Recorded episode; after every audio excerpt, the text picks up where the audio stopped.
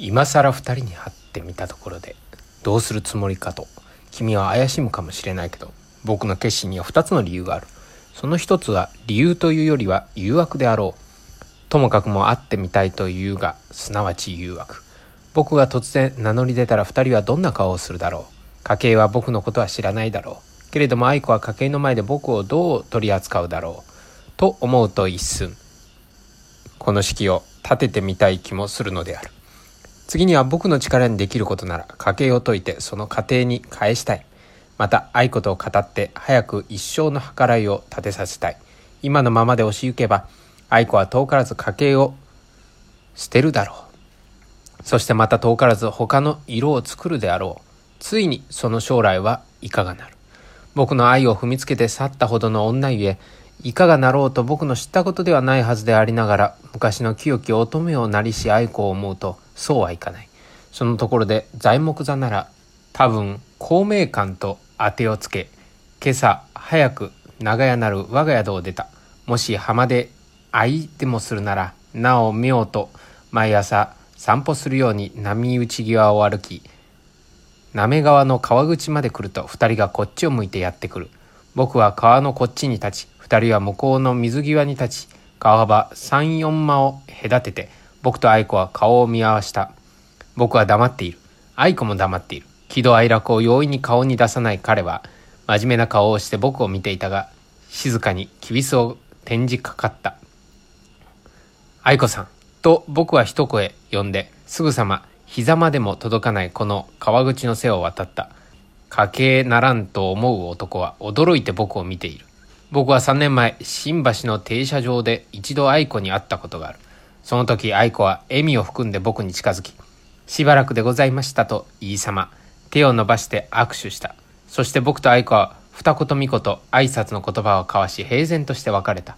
僕はその時の愛子の度胸を知っているから川を渡るや愛子さんいかがしました？しばらくですねと言いながらそのそばにずかずかと寄った。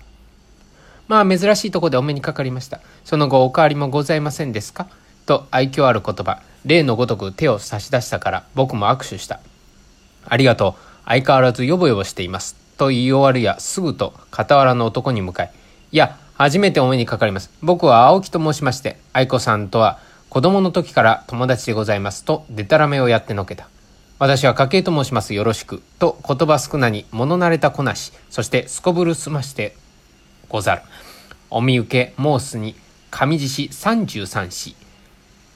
どうでしょう？甚だ失礼ですが愛子さん5分ほど貸していただきとうございますが実は2人だけで話したいバカバカしいおかしな話もあるのでと思い切ってぶしつけに言うと愛子は少しうろたえて「青木さん何の話です？2人で話すっていいじゃありませんか？筧さんがいらしたって」と笑みを帯びて言うところはうまいもの。ところがいけないのですよ。と僕も笑って言うと愛子さん、それでは私散歩しているから、青木さんゆっくりお話しなさいな。別に私事は用事があるわけでもないのだから。と言いつつ、家計は2、3歩踏み出した。愛子もその後に従って行きかけたから、僕は、目、これを止めた。家計は大股に歩いて材木座の方に引き返し、すなわち数十歩の間が離れた。波の音でもはや何を言っても聞こえない。僕と愛子は静かに歩きながら、愛子さん本当にしばらくでしたね。と僕は親しく言いかけた。本当ですね。いつか新橋でお目にかかったきりですね。と言いつつ、砂ばかり見ている。あなたと、ここに住んでいた時からもはや6年になりますよ。もうそんなになりますかね。時間のようですが、早いものですね。と言って、愛子は短足をした。以前のことを思うと、夢のようですね。けれどもあの夢は楽しゅうございましたね。と言って、愛子はちょっと僕の顔を見たが、またすぐ下を向いてしまった。しかしもはや冷めてしまったから仕方がありません。その後、あなたはたびたび楽しい夢を見たでしょ？う面白い夢を。あなたはそう思いになって、ただ聞いてみるのですよ。それなら申しますが、私はあなたと二人で見た夢ほど楽しい夢を見たことはありませんよ。その後、それは当然です。あの時のは本当の恋ですもの。浮気の沙汰じゃなかったのです。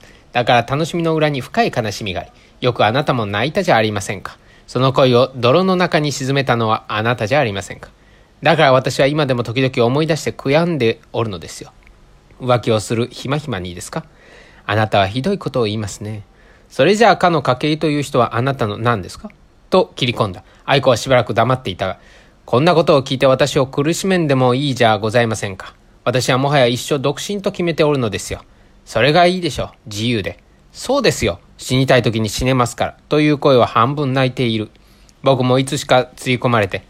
けれどもね、愛子さん。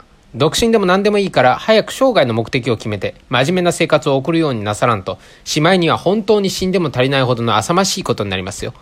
ありがとうございます。どうかね、あなた。この先私の力になってくださいな。ね？と言って僕に寄り添った。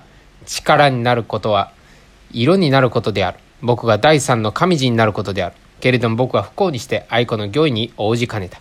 だって筧さんが力になっているじゃありませんか。あんな人力にもなるもんですか？もはや花につきましたか？というや、すぐ大声を上げて、筧さん、筧さんと呼んだ。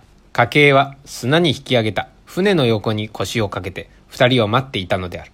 僕は愛子にお構いなく、そのそばに急いで行き、いや、大変お待たせ申しました。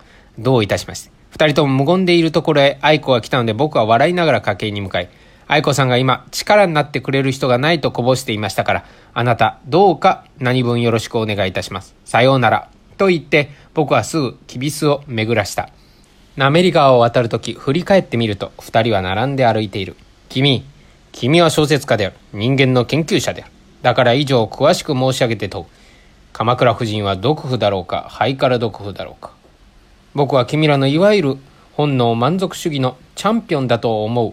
もって命すべきであろう。